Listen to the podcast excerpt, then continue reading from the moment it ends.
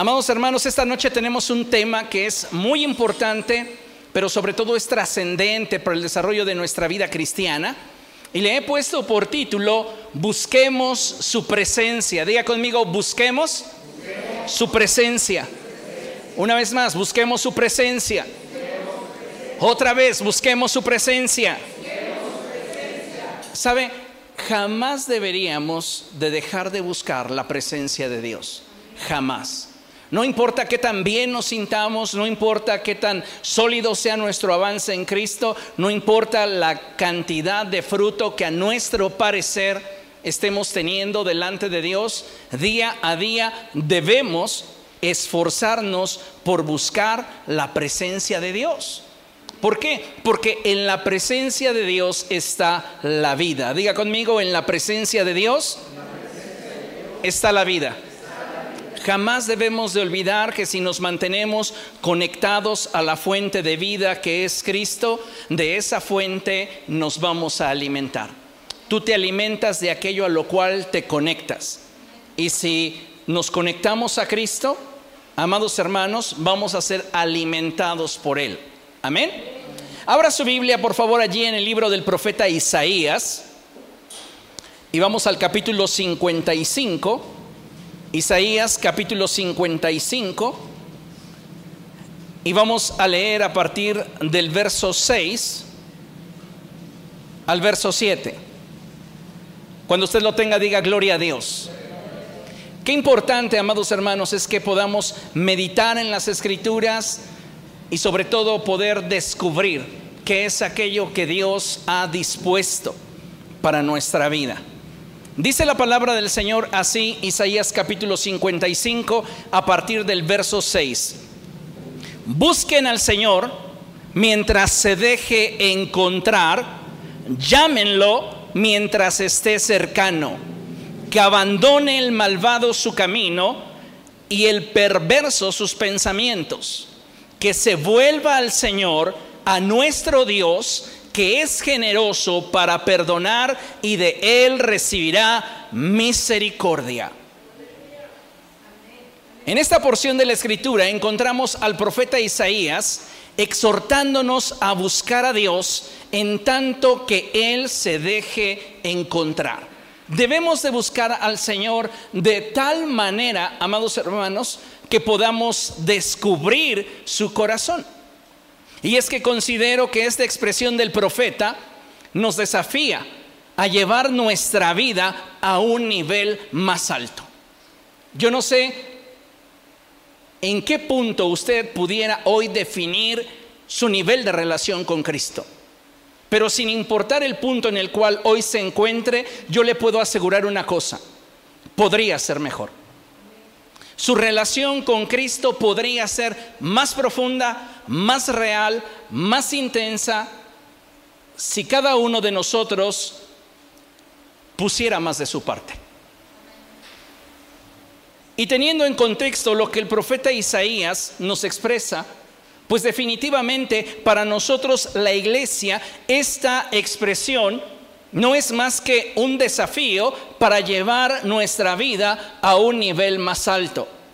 Porque si bien la escritura nos expresa que Dios no está lejos de nadie, es importante que aprendamos a buscarlo de la forma adecuada y correcta. ¿Por qué le digo esto? Porque hoy muchas personas están buscando a Dios y muchas anhelan poder intimar con Él. Sin embargo, es importante que nos demos cuenta que Dios solo se revelará a aquellos que le busquen de todo corazón. A aquellos que en la búsqueda manifiesten su intencionalidad y demuestren con su vida que realmente tienen ganas de encontrarlo. Dios no está en oferta. Y aun cuando la palabra de Dios dice que cualquiera puede tener acceso a Él, que cualquiera lo puede encontrar, hay una condición. Y esta se extiende hacia nuestra voluntad. ¿Qué tantas ganas tienes de tener un encuentro real y profundo con Cristo? Porque hoy mucha gente está buscando a Dios. Y por esta razón es que hay tantas religiones en el mundo. Por esta razón es que aquellos que están buscando de Dios tienen hambre, tienen sed de Él, pero lamentablemente muchas veces el camino que eligen para poder relacionarse con Dios no es el adecuado y no es el correcto. Por eso es importante que tengamos presente esto. No solamente es el hecho de que nosotros busquemos a Dios, sino que lo busquemos de tal manera que podamos tocar su corazón. Para muchas personas, sus ganas de Dios se limitan a participar de una religión, a practicar buenas obras, a ser moralmente correctos. En fin, Muchas personas piensan que basta con ser bueno para estar en paz con Dios. Lo cierto es que no hay nada que nosotros hagamos que nos pueda poner en paz con Dios. La Biblia enseña que el que ha transgredido un solo mandamiento es culpable de haber transgredido toda la ley. De tal manera que solo a través de Jesús es que podremos acercarnos a Dios y al ser dirigidos por el Espíritu Santo es que podremos buscar a Dios de tal manera que podamos establecer con Él una relación profunda que nos permita tener un encuentro que nos facilite el tener acceso a una relación real. Lo que Dios quiere contigo es algo verdadero. Dios quiere, amados hermanos, revelarse a nuestro corazón de tal manera que podamos intimar de una forma tan profunda, tan real para nosotros, que nuestra vida sea transformada por Él. ¿Por qué muchos cristianos hoy día no están experimentando la transformación en sus vidas? Porque tienen una relación superficial con Cristo y una relación basada en la práctica de una religión, basada en lo que como seres humanos, apoyados en nuestra disciplina, pudiéramos lograr, no será jamás suficiente para poder producir el nivel de relación que Dios desea darnos. Por esto envió Dios a Jesús al mundo, para salvarnos y restaurar la relación con Él. Hoy un alto porcentaje de creyentes se están conformando a una relación superficial con Dios, una relación esporádica, una relación fría, apática, en la que no existen evidencias de interés, devoción, entrega y mucho menos sacrificio. ¿Qué describiría su relación con Cristo? la apatía, su frialdad, su búsqueda esporádica de Dios. Hay muchas personas que piensan que tienen una relación vigente con Cristo, pero solamente lo buscan cuando tienen problemas. No tienen una relación real, profunda, verdadera, que les permita intimar con Dios y conocer el corazón de Dios. Por este motivo, amados hermanos, es que necesitamos en nuestra búsqueda de Dios manifestar algunas evidencias que den testimonio de que realmente es Él el que nos interesa. Nuestra devoción le pertenece al Señor, nuestra entrega y nuestro sacrificio. Semanas atrás les hablaba sobre la importancia que tiene el vincularnos a Dios, porque al ser perfeccionados en su amor, nosotros podemos dar como fruto la incondicionalidad. Y la incondicionalidad es algo que no se da de manera superficial. Toda relación que pueda presumir de ser superficial, puede tener muchos elementos, pero carecerá de uno de los más importantes que hacen las relaciones trascendentes, sólidas y permanentes. Y es la incondicionalidad. Cuando Dios habló de David, Él dijo, he encontrado en David, hijo de Isaí, un hombre conforme a mi corazón. Él hará todo lo que yo quiero. En otras palabras, Dios dice, yo siento una conexión especial con David porque sé que Él me ama de tal manera que es incondicional para mí. Y ese es el grado de relación que debemos de buscar tener con Dios. Si nosotros como cristianos aspiramos a tener simplemente una relación superficial basada en reuniones dominicales, basada en experiencias superficiales y esporádicas, amados hermanos, no vamos a tener la capacidad de poder realmente conocer su corazón. Necesitamos volvernos al Señor de todo corazón. Y si queremos que nuestra relación con Dios sea real, usted necesita invertirse más en ella. Una relación en la cual no hay inversión es una relación que está destinada a fracasar. Imagínese usted un vínculo como un jardín. Si ese vínculo no es cultivado, ese jardín tarde que temprano se va a secar. Pero si ese vínculo es protegido, es cuidado, es regado, ese vínculo, ese jardín va a florecer. ¿Cómo le gustaría a usted que fuera su relación con Cristo? A ver, echa a volar su imaginación. ¿Cómo le gustaría a usted que fuese su vida espiritual este año en cuanto a su relación con Dios? ¿Sabe cuál es mi deseo para ustedes y se los he externado a algunos de ustedes que he tenido la oportunidad de platicar? con ustedes y es que a mí me encantaría este año verlos empoderados en el Espíritu Santo. Me encantaría que nuestras reuniones de adoración fueran interrumpidas por un así dice el Señor. Y que después de esa expresión hubiera genuina palabra profética. Y no como sucedió en una iglesia hermana, ¿verdad? Que allí estaban en el tiempo de adoración y alguien que quería el protagónico de la noche dijo, así dice el Señor, todos guardaron silencio. Y este aprovechó para decirles, pueblo mío, ya sabe el tonito, bien inspirado, no sé cuándo vengo, pero de que vengo, vengo. Y la gente que se deja llevar por expresiones superficiales, le aseguro que reacciona a eso y se ponen a llorar y dicen, oh sí, Señor, ven.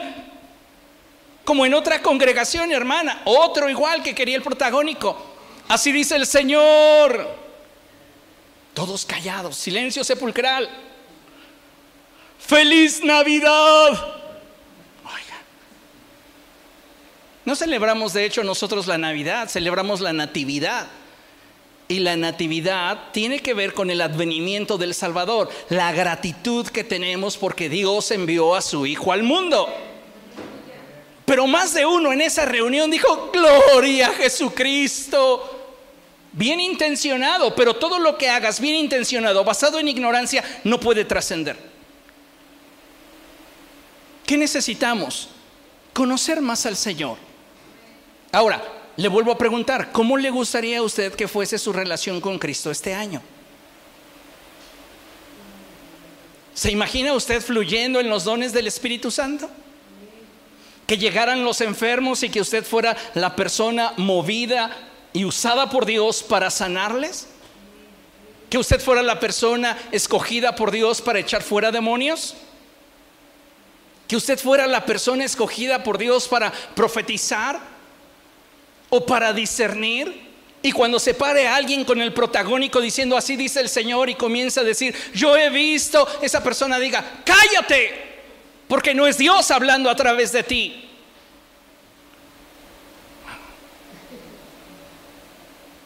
Los dones sirven para la edificación de la iglesia, pero algo que pocas veces reparamos es que todo lo que deseas de Dios te va a costar. Todo lo que quieras experimentar en ese vínculo te va a costar. Y vas a tenerte que invertir en esa relación si lo que realmente quieres es alcanzar un nivel de mayor plenitud y trascendencia. No debemos olvidar la expresión bíblica dada por Dios al pueblo de Israel en el desierto, cuando Él les dijo algo que es fundamental para nosotros en este tiempo. Vaya conmigo a Levítico capítulo 6, verso 13.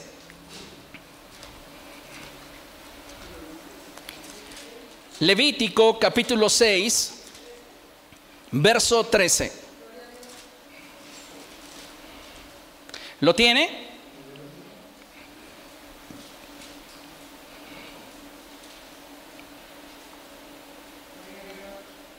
Lo leemos desde el verso 12. Y dice la escritura así, mientras tanto, el fuego se mantendrá encendido sobre el altar, no deberá apagarse. Cada mañana el sacerdote se va a invertir y hará, escuche, y hará todo lo que sea necesario hacer para que el fuego no se apague todo lo que sea necesario hacer. Muchos de nosotros, amados hermanos, queremos que Dios nos bendiga y que Dios nos respalde y que Dios cumpla el propósito que tiene reservado para cada uno de nosotros sin que en realidad a nosotros nos cueste algo.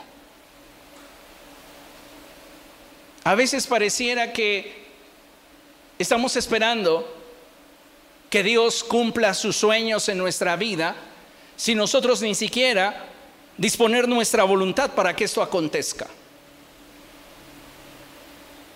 Hay un principio plasmado en la escritura que acabamos de leer y si la escritura nos advierte que el fuego debe de mantenerse encendido, es porque todo fuego tiende a apagarse. ¿Qué es lo que debemos hacer? Invertirnos de tal manera que podamos proveerle al vínculo la vitalidad que requiere para que ese vínculo pueda trascender. Si cada vez que el Espíritu Santo inquieta tu corazón para que pases tiempo con Él, tú pretextas, si cada vez que el Espíritu Santo te invita a congregarte o a disfrutar de un tiempo a solas en su presencia, tú lo evades, no estás realmente invirtiéndote en el vínculo. Necesitamos, amados hermanos, entender esto, porque es la base de poder llegar y alcanzar a tener éxito en nuestra relación con Dios. Ahora, Dios ya ha mostrado su iniciativa por querer estar con nosotros. Ahora, ¿qué nos toca a cada uno de nosotros? Si Dios ya mostró su iniciativa, si Dios ya nos dijo, quiero estar contigo, ¿qué nos corresponde a nosotros? Corresponder, ser recíprocos, si realmente tenemos un interés. Ahora, ¿cómo podemos corresponder a ese deseo, a esa iniciativa de Dios por querer estar con nosotros? Y la respuesta es bien sencilla, buscándole de veras, involucrándonos de veras, esforzándonos más. Si lo que Dios te está dando es realmente valioso, tú no puedes responder con superficialidad. Y ese es el problema de la iglesia del siglo XXI, porque Dios ya nos entregó a su Hijo. Y muchos de nosotros estamos correspondiendo con un compromiso superficial. Dejo a Dios para cuando pueda. Dejo a Dios para cuando me den ganas. Dejo a Dios para cuando esté aburrido. Dejo a Dios al final. Y sabe, yo creo que Dios no merece un trato así de ninguno de nosotros. Porque Él nos ha mostrado su amor. Porque Él nos ha mostrado su bondad. Porque Él nos ha rodeado con su gracia y misericordia. ¿Qué debemos hacer entonces? Aprender a corresponder, qué es lo que a Dios le agrada, qué es lo que Dios quiere, qué es lo que a Dios le gusta. Y no lo vamos a descubrir de manera personal si nosotros no nos invertimos en dicha relación. ¿Comprende? Ahora, mire, considere esto. Nuestro adversario el diablo buscará de diferentes formas el distraernos, desanimarnos y desalentarnos para que desistamos de buscar la presencia de Dios de una forma más comprometida. ¿Quién está detrás de la mediocridad cristiana prevalente en un alto porcentaje de creyentes? El diablo, el diablo les ha mostrado los errores, las fallas, las deficiencias de todas las personas que les rodean y esto a muchos les puede. Ay, es que yo pensé que el pastor había descendido del cielo. ¿Cómo puedo creer que él peque y hasta peor que yo? No descendí del cielo, ni me dio a luz una virgen. De hecho, fui una chiripada.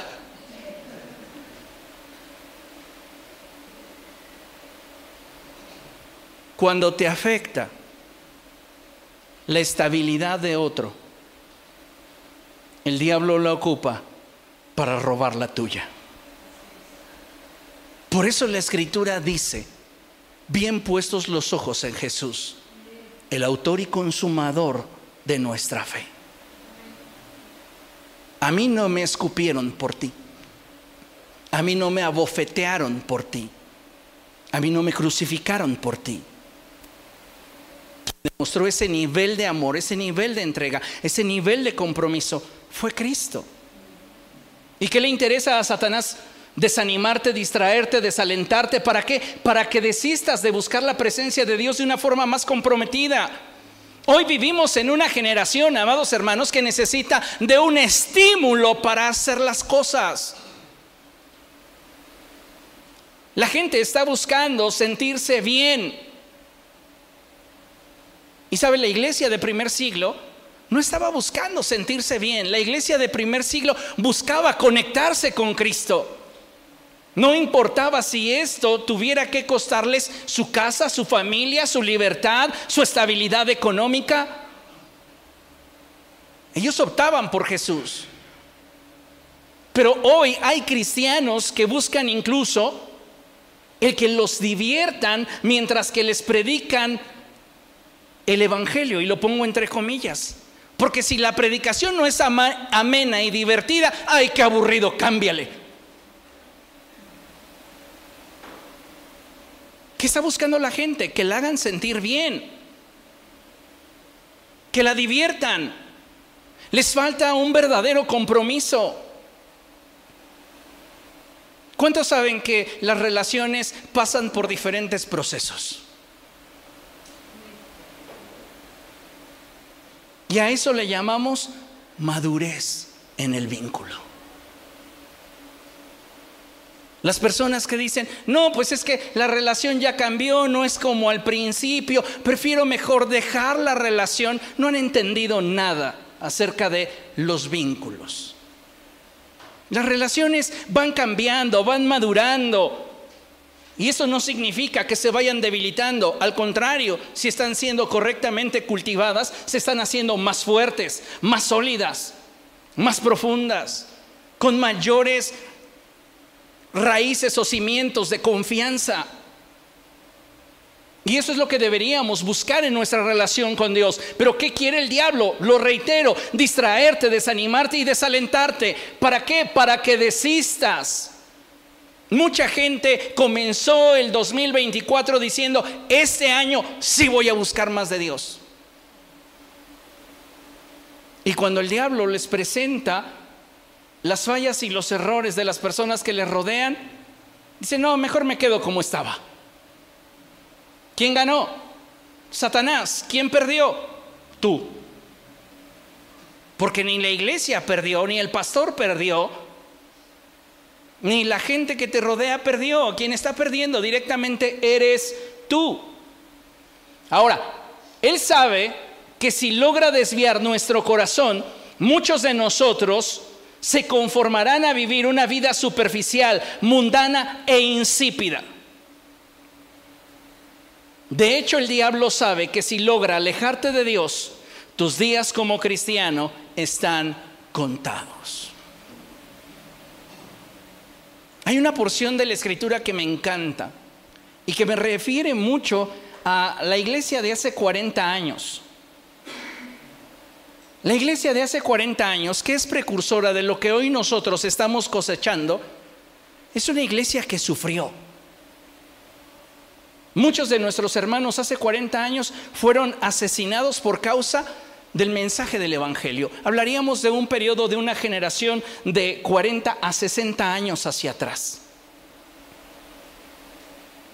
En muchos lugares del Estado de México, donde tengo la gracia y fortuna de poder ir a predicar, muchas de esas iglesias fueron fundadas como resultado de hombres y mujeres asesinados por causa del mensaje del Evangelio.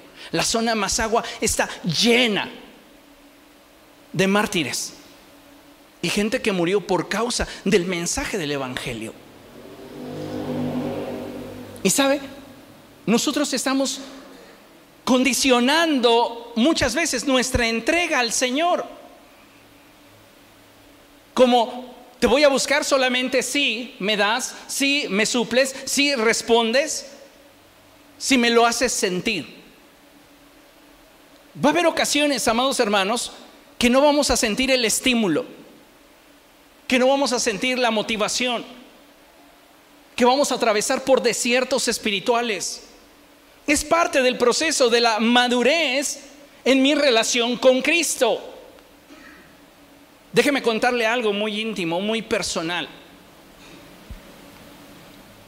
Cuando yo comencé a caminar con Cristo, algo que siempre anhelé fue el tener una relación íntima con el Espíritu Santo conocer al Espíritu Santo, ser amigo del Espíritu Santo, encontrarme con el Espíritu Santo.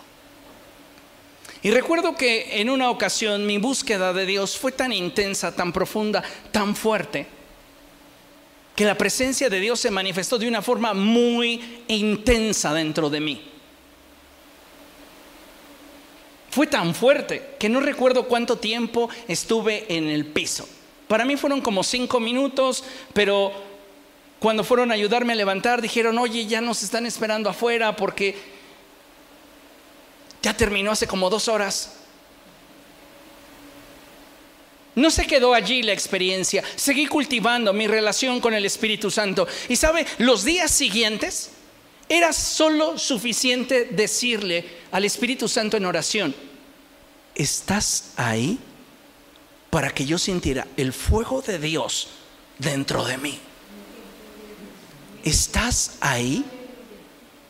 Ni siquiera comenzaba yo a hablar en lengua, así que Rambo saca la bazuca y nada de eso. Solo le preguntaba, ¿estás ahí? Y la presencia de Dios me abrazaba. ¿Qué pasó con el paso del tiempo? No es que perdiera esa gloria, no es que perdiera esa búsqueda, no es que perdiera ese vínculo, es que el vínculo fue cambiando para provocar en mí una estabilidad que no se basara en lo que yo sintiera. ¿Cuántos de ustedes comenzaron a aprender andar en bicicleta con rueditas traseras. Allá tengo uno, allá tengo dos, tres. A los demás salvajemente lo soltaron. Qué divertido. bueno, ¿cuántos recuerdan la experiencia de las rueditas? Les daban seguridad, ¿cierto o no? El sentir a la persona que estaba contigo tal vez agarrando el asiento, impulsándote, eso te daba seguridad. Pero llegó un momento donde con las rueditas te soltó. Y una vez que dominaste el mantener el equilibrio, te dijeron, ahora lo vamos a intentar otra vez, pero sin rueditas. Y tal vez una o dos veces te caíste, te raspaste, pero era más tu deseo de alcanzar un mayor nivel en esa experiencia que ni lo doloroso te hacía desistir. ¿Cuántas veces cuando las cosas se ponen difíciles en nuestra vida, lo primero a lo que renunciamos es a vincularnos con Dios? Cada inicio de año, amados hermanos, para las iglesias es complicado. Porque un alto porcentaje de personas involucradas en el servicio a Dios pierden las ganas de continuar. Hay quienes dicen año nuevo, iglesia nueva. Pero no se atreven a decir, me voy de la iglesia porque no eres suficientemente espiritual para inspirarme. Simplemente culpan a la iglesia, culpan a la gente en derredor, pero no reparan en lo que no han hecho para mantener el vínculo ardiendo. Muchos cristianos, al desconectarse de la fuente de vida que es Cristo, tienen sus días como cristianos contados. Veamos lo que nos enseña la Escritura allí en Hechos capítulo 28, verso 3. Este es un pasaje muy hermoso.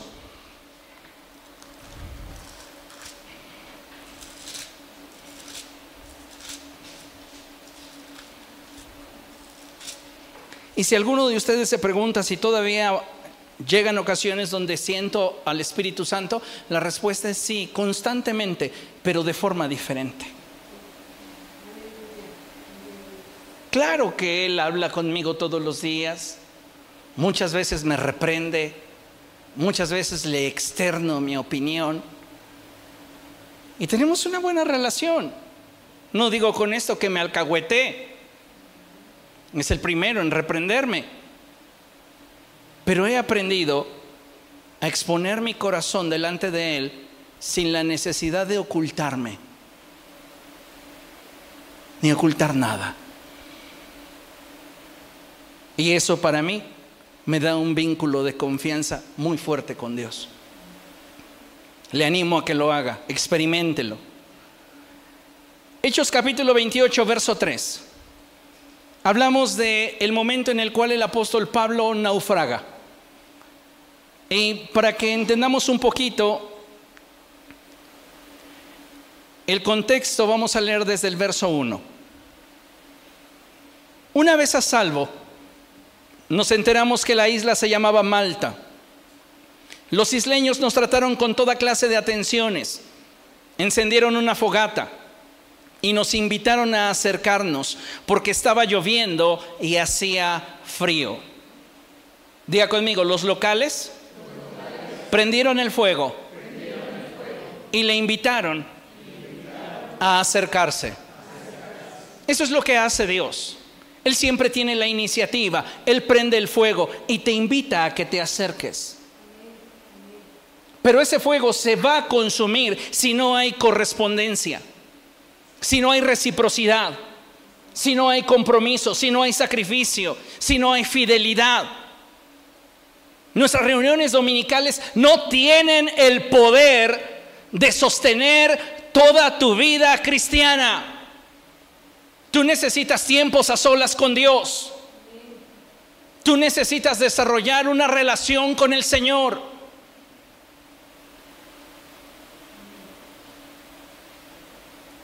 En tus propias palabras, en tu propia forma de ser, en tu propio contexto y desarrollo. Él te entiende. Yo soy licenciado en Ciencias de la Informática. Y también en mis primeros años de cristiano recuerdo que había ocasiones en las cuales buscando la presencia de Dios, era tan fuerte su presencia en esa habitación que yo me percibía completamente desnudo delante de Él. Y sabes, a mayor luz del Espíritu, más claridad en tus defectos. ¿Por qué Pablo dice cosas como de los pecadores yo soy el primero? No porque genuinamente haya sido el más pecador. ¿Sabes qué revela esa expresión? Que genuinamente Él es el que está más cerca.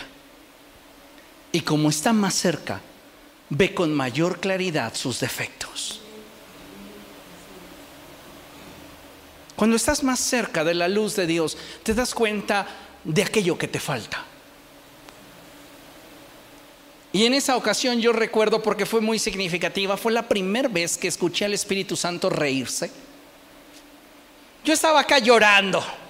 Limpia mi corazón, perfeccioname, transfórmame. Y de repente que se me sale la onda de mi carrera. Formatea mi corazón. Empecé a escuchar al Espíritu Santo reírse, me inundó su risa. Y entendí esa porción de la escritura donde dice que su cántico está sobre de mí. ¿Qué necesitas para tener esta clase de experiencias y mejores experiencias? Porque van a ser tuyas. Invertirte en la relación. Los isleños prendieron fuego y ¿qué hicieron? Invitaron a los que acababan de naufragar a acercarse al fuego porque las condiciones no eran las mejores. ¿Qué condiciones nos ofrece el mundo? Las peores. La gente puede cantar, puede gritar, puede aparentemente presumir su felicidad, pero sabemos que realmente están vacíos. Entonces las condiciones no son las más adecuadas. Ahora, Pablo ha naufragado. ¿Cuántos de ustedes han estado en una alberca por un par de horas? Hasta que se les arrugan los dedos de las manos. ¿Qué acontece allí? Aunque usted solamente haya estado en la orillita chapoteando, cierto o no es cansado. Cierto o no le da hambre.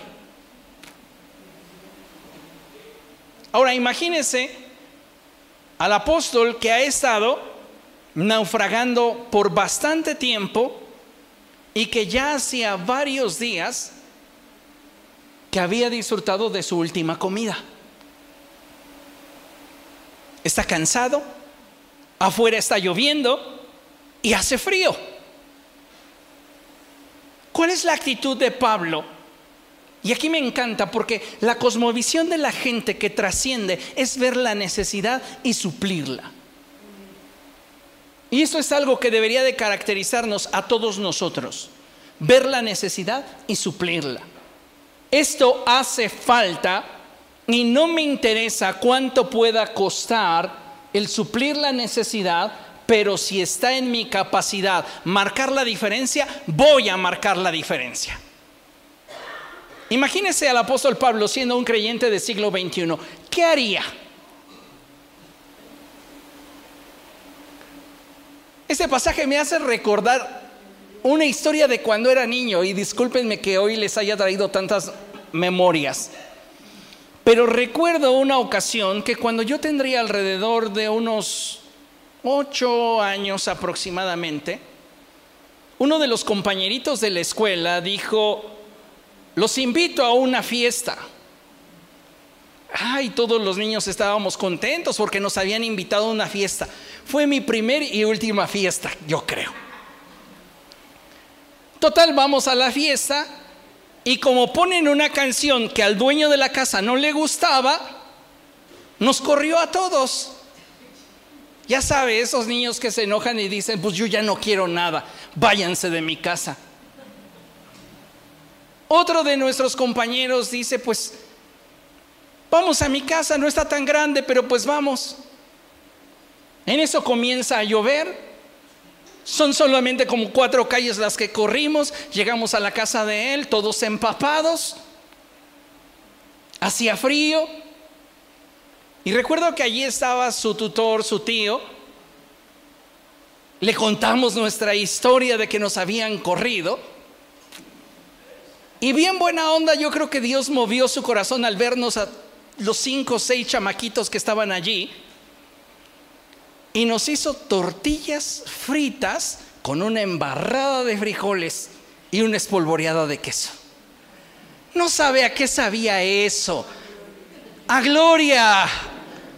Estando yo mojado con frío y la tortilla frita con frijolitos.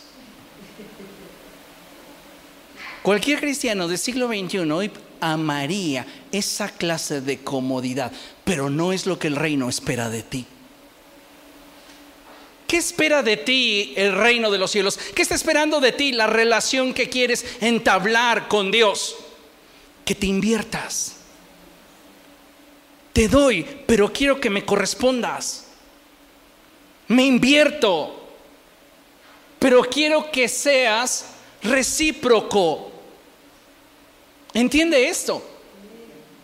Vea el verso 3. Sucedió que las circunstancias no cambian, está lloviendo y hace frío.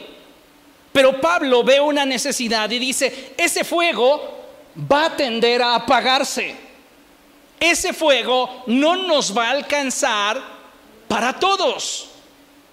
Y es ahí donde aplica esta expresión. Sucedió que Pablo recogió un montón de leña y la estaba echando al fuego.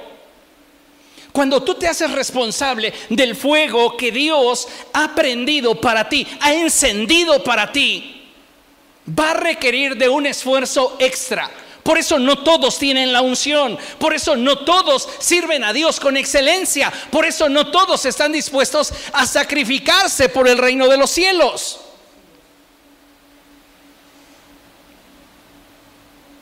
Porque muchos hoy pudieran pretextar, es que está lloviendo y hace frío. Además lo transmite en línea. Si usted está trabajando, si usted está ocupado, se entiende. Pero si usted me está viendo en su reposed y mientras me ve dormita la mitad del sermón, no es justo para usted para usted mismo.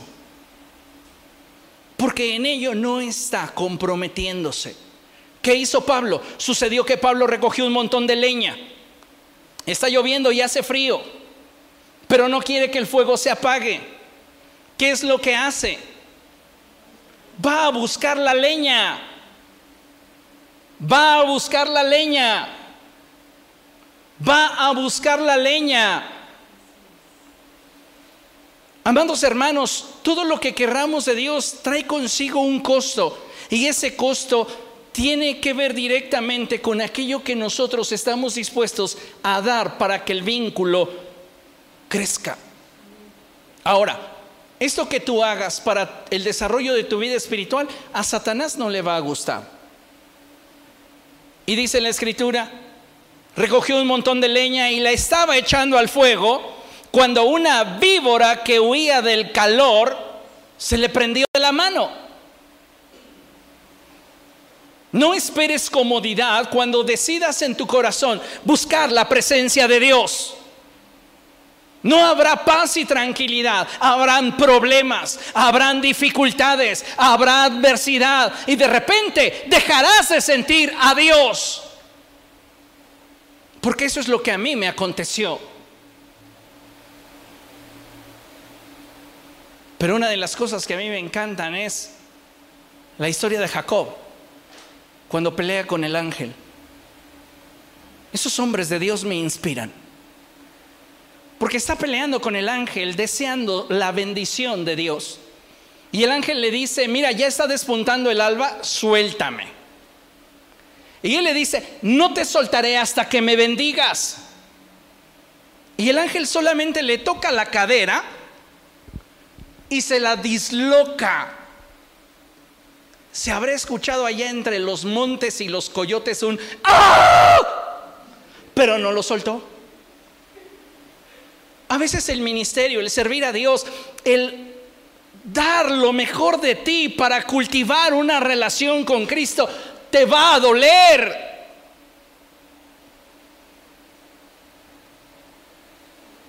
He ayunado tres días y todavía no digo ni Rambo, saca la bazuca. ¿Será que Dios no me ama? Estás dándole la propina apenas al ángel. Tienes que tomarte en serio las cosas si quieres resultados en serio. Yo ayuno de televisión. Cristo.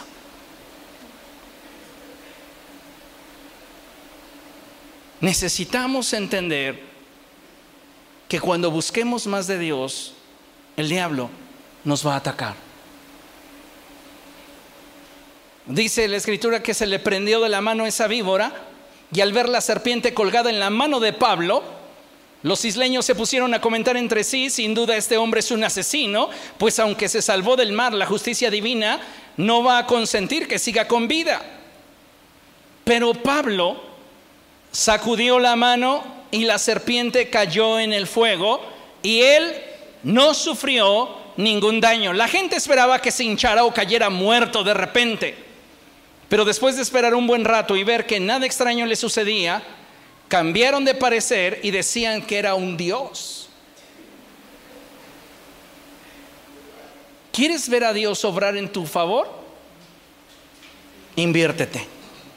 Inviértete en el vínculo. Búscalo de veras. Búscalo más. Entrégate más. Sacrifica más por Él. ¿A cuántos de ustedes les gusta recibir regalos caros? costosos. Es bonito, ¿no? Cuando dices, esta persona, y cuando hablo de costoso, corrijo la, la, expresión, cuando hablo de costoso, no aludo a caro.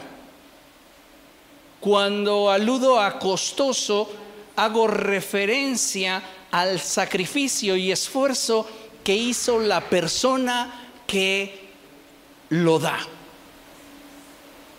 ¿Comprende? Ahora, a todos nos gusta recibir una expresión de afecto, de admiración o de respeto que le implique a otro un esfuerzo. Porque implícitamente te dice, soy importante o valioso para esa persona. ¿Y por qué le queremos dar a Dios nuestras migajas?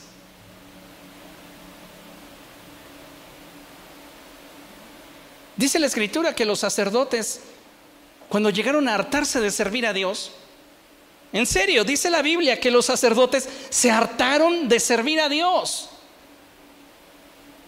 Y eso es algo que vemos en las iglesias a los comienzos de año. Los líderes se encargan de preguntarle, oye, voy a contar contigo para el siguiente año. Y algunos de nosotros nos sentimos tan increíblemente especiales que decimos, yo le voy a contestar un día antes.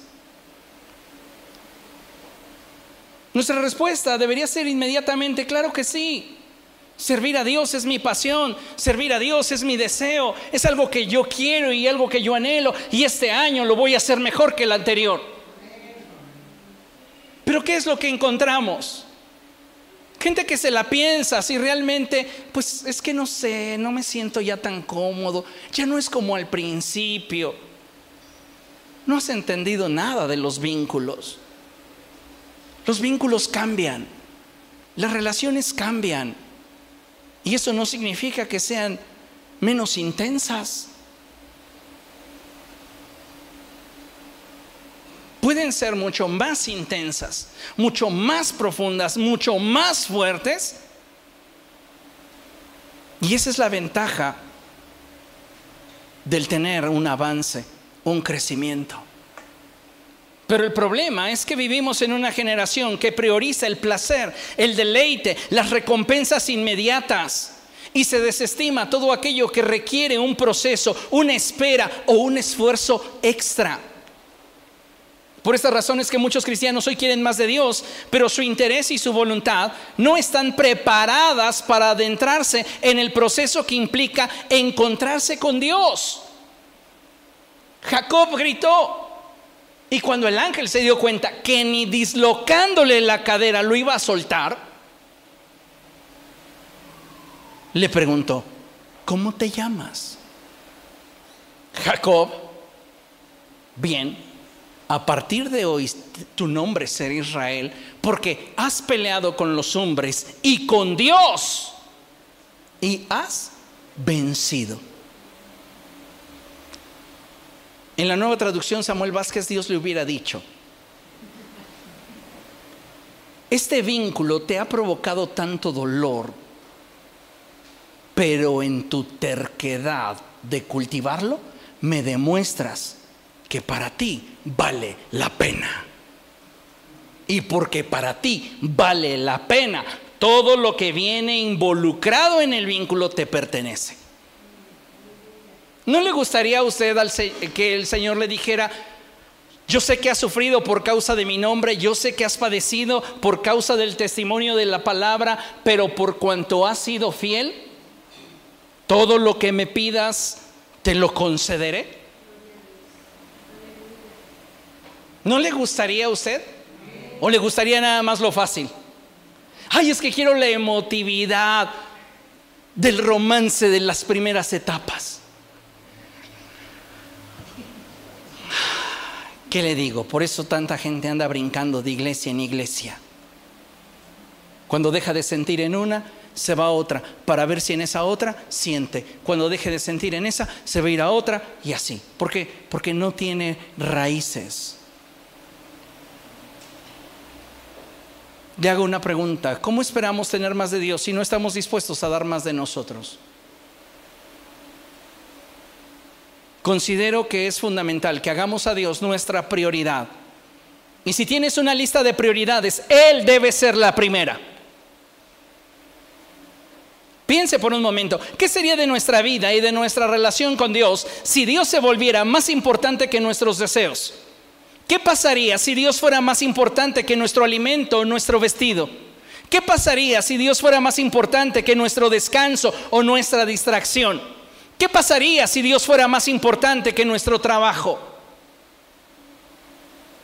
¿Se da cuenta por qué usted no está en la cima de la relación con Dios, en el punto más alto donde tiene acceso a todo lo que a Él le pertenece y todo lo que Él es? Muchos de nosotros actuamos como el pueblo de Israel con Moisés. Sube tú, a ti que te diga y tú nos cuentas. Y te prometo que lo que te diga, eso hacemos. No se puede. ¿Por qué? Porque no tienes la revelación. Y si no tienes la revelación que te da la intimidad, no tendrás el corazón para rendirte y entonces dejarte dirigir.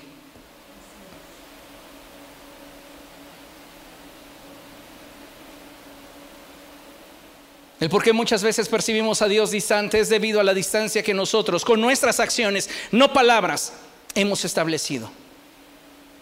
Porque con nuestras palabras todos intentamos marear a Dios, no lo queremos sorprender. Ay, a ver, dígale usted una palabra bonita al Señor.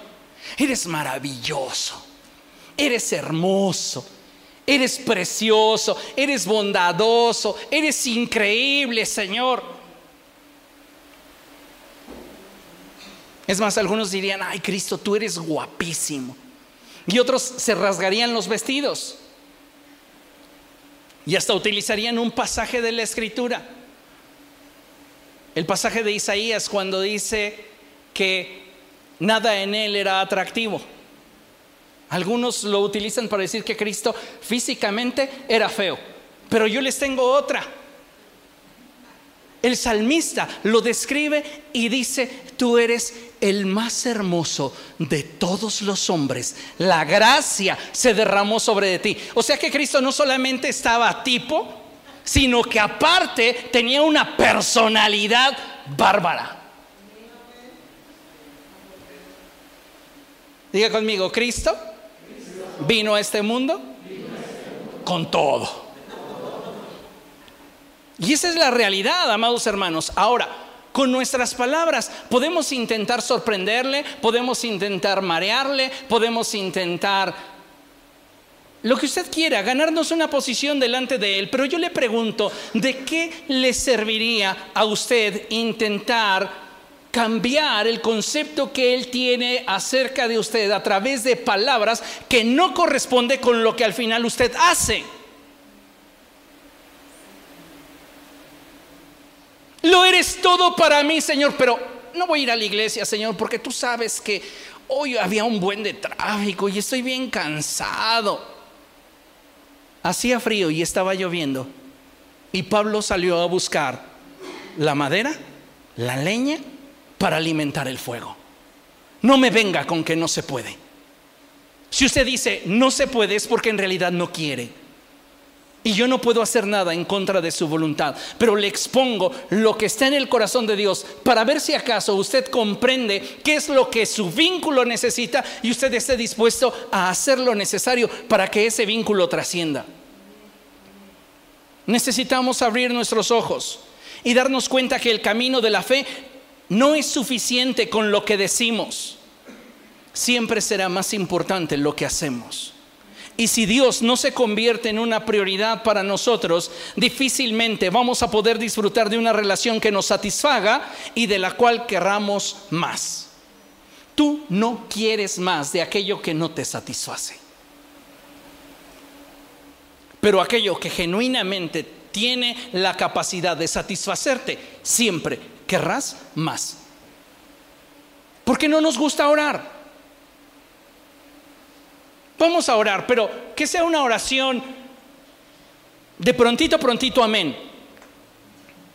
¿Sabe por qué no nos gusta orar? Porque no hemos encontrado en la oración deleite, plenitud.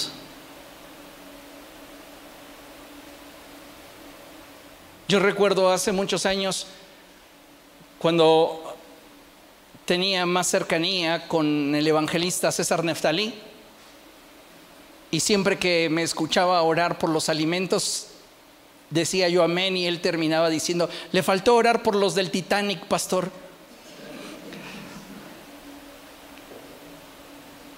Y es que cuando tú descubres en la oración esa conexión con Dios, ese deleite en su presencia, quieres más. Quieres más de Él. Deseas más de Él. Este año es un año especial en el que, como el apóstol Pablo, aún en medio del cansancio, en medio de la falta de motivación, en medio de los obstáculos, debemos con convicción alimentar nuestra relación con Dios. ¿Usted cree que yo siempre tengo ganas de predicar? le, le pregunto, ¿usted cree realmente? Sí, pastor, porque le encanta.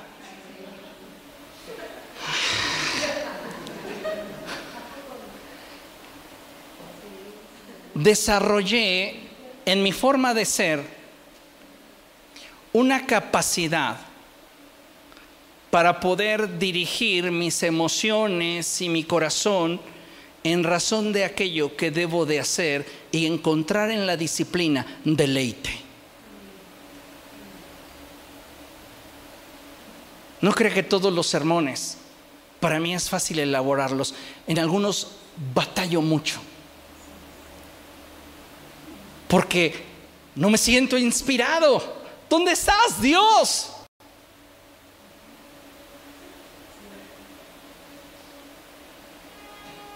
Y no siempre he venido a predicarles aquí con el corazón entero. Algunas veces he venido a predicarles aquí con resentimiento hacia sus actitudes de varios de ustedes.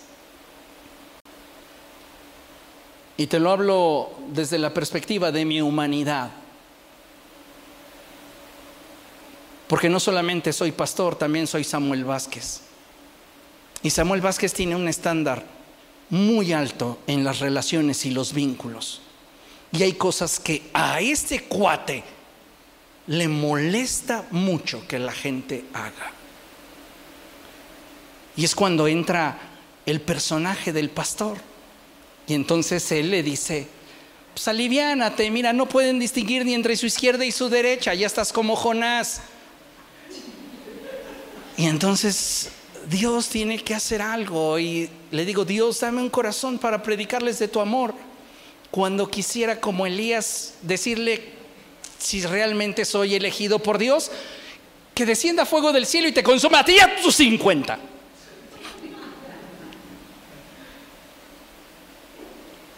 No, no siempre tengo ganas de predicar, pero siempre cuando estoy aquí doy lo mejor de mí.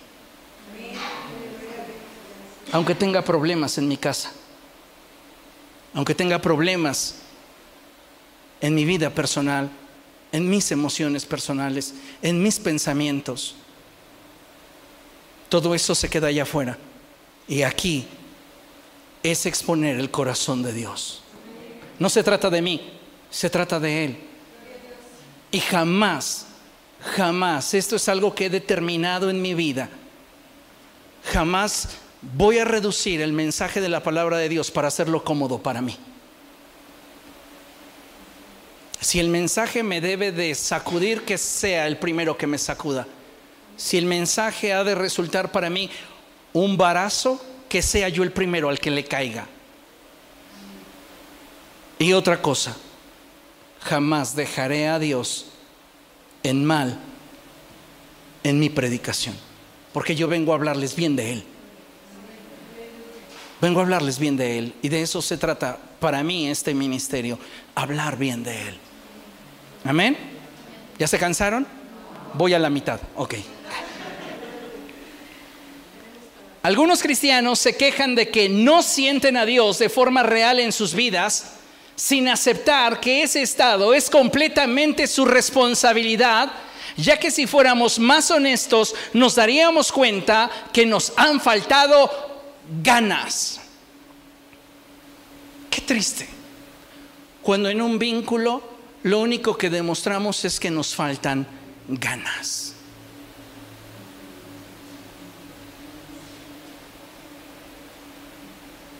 ¿Estamos correspondiéndole a Dios con las mismas ganas con las que Él nos ha amado? Muchas veces les he dicho que Dios es bien intenso, bien intenso. Él él no hace como que te ama, Él te ama completo y cuando te ama completo te da el corazón.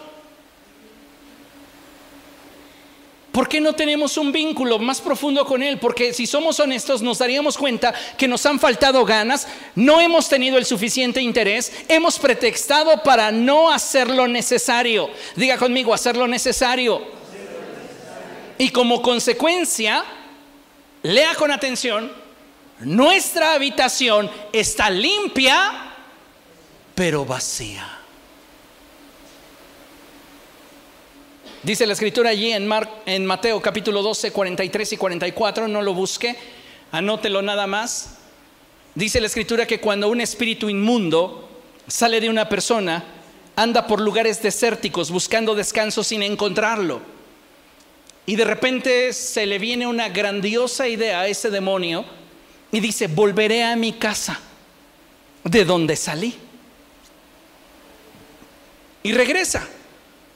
Pero encuentra la habitación limpia y barrida, pero vacía. Y ese es el problema de muchos cristianos. Han tenido una experiencia inicial con el Señor, pero no lo han conservado en su intimidad. Me encanta esta expresión de los discípulos de Emaús. Porque Jesús va caminando con ellos, ellos van todos cabizbajos, desanimados, desmotivados, deprimidos. Y Jesús se acerca a ellos y les dice, ¿cómo están? Y ellos le dicen, bueno, que no te has enterado de nada, que eres forastero, ¿qué onda contigo? Pues no, no estoy muy enterado, pero platíquenme, pues se trata de Jesús de Nazaret. Creímos que era un gran profeta, que era el ungido de Dios, pero ya hace tres días que lo mataron.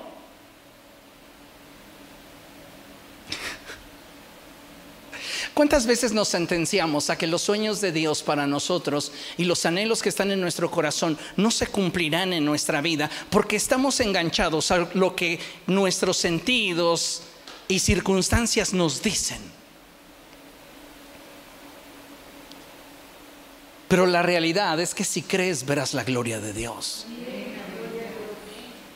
Jesús estuvo platicando con ellos y comenzó a darles clases de teología, pero llegó un punto en el cual ellos llegaron al alojamiento y Jesús, dice la escritura, que hizo como que se iba de largo.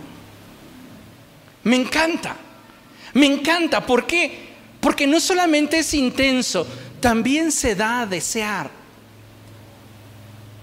Él no está en oferta, Él quiere que también respondas. Él quiere que también tengas iniciativa. Él quiere que también demuestres deseo. Él quiere que también demuestres interés. Él quiere que también demuestres intención. Porque si no, qué insípido. Entonces él hace como que se va y de repente ellos le dicen, ¡Hey! Quédate con nosotros. Ya está anocheciendo. Ellos quieren que Él esté con ellos. Y ese pasito que ellos dan, ¿en qué se traduce?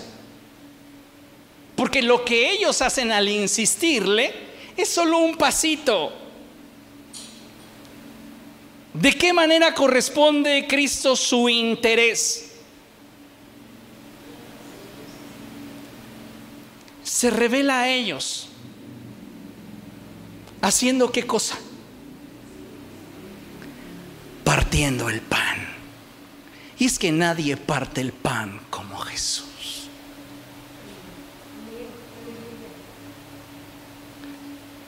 Cuando tú tienes esa intencionalidad por cautivar el corazón de Dios, siempre habrá una correspondencia que te sorprenda y que te lleve a un nivel más profundo del conocimiento de su corazón. Tenemos que ser intencionales para que nuestra habitación no esté vacía. Está limpia por la palabra que escuchamos. ¿Se acuerda usted cuando el apóstol Pedro le dijo, Señor, yo no voy a permitir que tú me laves los pies? Mira, hasta tienen juanetes y todos callosos. Y Jesús le dijo, si no dejas que te lave los pies, no tienes parte conmigo. Si no te expones realmente a mí, no vas a conocerme en totalidad. Y entonces dijo el apóstol Pedro, pues no solo los pies, báñame. Y Jesús le dijo, el que se ha lavado los pies no necesita más el que ha sido lavado por la sangre, el que ha sido lavado por la palabra, no necesita sino lavarse los pies. Recuerde usted el contraste del Antiguo Testamento con el Nuevo Testamento, porque en este nuevo orden y pacto Jesús solo les dice a sus discípulos que necesitan lavar sus pies. Pero en el Antiguo Testamento el sacerdote debía lavar sus manos y sus pies. ¿Por qué? Porque el medio a través del cual nos vinculamos con Dios ha cambiado y si cambia el sacerdocio, cambia la ley. De tal manera que ahora el medio a través del cual nos vinculamos con Dios es perfecto. Y tú no necesitas lavar tus manos porque las manos representan las obras. Y el apóstol Pablo expresa que por fe es que somos salvos, no por mediación de las obras, sino por medio de la fe. ¿Qué es lo único que necesito? Cuidar mi caminar diario. Amén. Bueno, si lo hacemos así, entonces nuestra relación con Dios será fructífera. Mire, ¿qué podemos hacer? La palabra de Dios y el Espíritu Santo son los medios idóneos para poder descubrir el corazón de Dios. Sin embargo, debemos comprender que para cultivar nuestra relación con el Señor, debemos trascender a la información llevándola a la práctica. No te quedes con información, llévala a la práctica hablaríamos un poco del por qué la escritura dice que le creyó Abraham a Dios y esto le fue tomado por justicia. No fue el hecho de que Abraham le creyera a Dios, fue el hecho que creyéndole a Dios, Abraham hizo lo que debía de hacer para alcanzar el propósito de Dios. Porque dice el apóstol Santiago que la fe sin obras está muerta. Muéstrame tu fe sin tus obras y yo te mostraré mi fe por mis obras. Amén. Bien, entonces la palabra de Dios y el Espíritu Santo son los medios idóneos para poder descubrir el corazón de Dios. Sin embargo, debemos comprender que para cultivar nuestra relación con el Señor debemos trascender a la información llevándola a la práctica. Cada uno de nosotros es responsable de aquello que desea obtener de Dios, así como de hacer lo que se requiera para alcanzarlo. Esto trae a mi mente al Gadareno Y él le dijo, Señor, te seguiré donde quiera que vayas. Y Jesús le dijo, para cumplir con el propósito de Dios para tu vida, no necesitas venirte conmigo. Ve a los tuyos y cuéntales cuán grandes cosas ha hecho el Señor contigo. Hacer lo necesario. ¿Qué está pidiéndote Dios a ti en particular? ¿Qué has hecho de esto que Dios te ha pedido?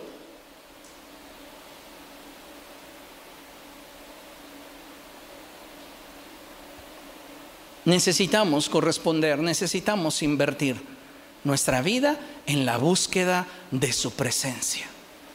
Amén. Mire, terminamos con este pasaje y es Jeremías capítulo 29, verso 13 y 14 en la primera sección del verso. Jeremías capítulo 29, versos 13 y 14 en la primera sección del verso. Y este pasaje es muy hermoso, porque si usted recuerda la expresión de el profeta Isaías, él dijo, busquen al Señor mientras que Él pueda ser hallado. Llámenlo mientras Él pueda responder. Y en esta porción de la escritura él pareciera que complementa lo dicho por el profeta Isaías. Porque en esta porción él nos deja claro que si lo buscamos, lo encontraremos. No vas a hallar frente a tus ojos una puerta cerrada. Dice la escritura, me buscarán y me encontrarán cuando me busquen de todo corazón. Esta expresión, amados hermanos, es muy profunda. ¿Qué es para ti de todo corazón? ¿Qué implica para ti de todo corazón? Yo lo podría sintetizar en una cosa, incondicionalmente. Me buscarán y me encontrarán cuando me busquen incondicionalmente. Cuando el clima, tu agenda, tus proyectos, tus metas, tus sueños, tus anhelos, tus deseos, los puedas hacer a un lado para tenerme a mí. Me dejaré encontrar, afirma el Señor, y los haré volver del cautiverio. Y es que déjame decirte que una vida sin Cristo duele. Una vida sin Cristo duele. Pero cuando nosotros tomamos la decisión de buscar la presencia de Dios, Él nos saca del cautiverio y nos coloca en una posición de privilegio. Nos honra sin merecerlo. Un día platicaba con los pastores de la red y hablábamos de este pasaje. Bueno, yo hablaba con ellos sobre este pasaje, el pasaje del hijo pródigo. Y hay dos formas de interpretar este pasaje, pero solo les comparto un poco de la charla. Y les decía, el problema de muchos cristianos es que se sienten indignos de ser amados. Cuando lo que nos dignifica es su amor. sus ojos están puestos en ti. ¿Qué más quieres? ¿Qué más evidencia de que te ama y está interesado en ti deseas? Como resultado de ese amor, aún sin merecerlo, ¿qué pasó con ese muchacho? A la distancia su padre lo vio y su padre corrió a él. Se alegró de que él supiera a dónde volver y teniéndolo con él, celebró fiesta. Le dio un anillo, un vestido nuevo y ordenó que le matasen el ternero más gordo. ¿Quién de nosotros merece un trato especial de parte de Dios? Sin embargo, sus ojos están en nosotros su corazón está vertido sobre nosotros. ¿No considera que sería conveniente buscar más su presencia? Búsquele más. Lo animo a que lo haga. Le desafío a que lo haga. Que este año para usted sea un año de mucho crecimiento espiritual, de mucho desarrollo, de mucha madurez. Busque al Señor. Busque al Señor. Y créame, cada pasito que usted dé, Él siempre lo recompensará. Porque Él no solamente es intenso,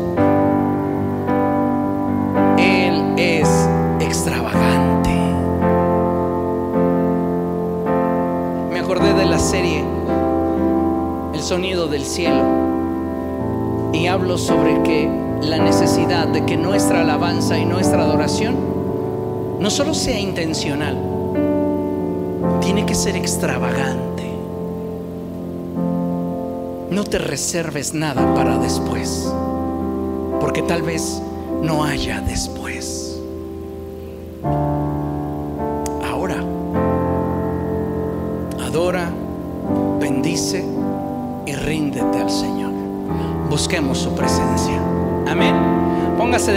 Vamos a orar y dale un fuerte aplauso al Señor, que Él es bueno. Eres maravilloso, Dios. Eres incomparable.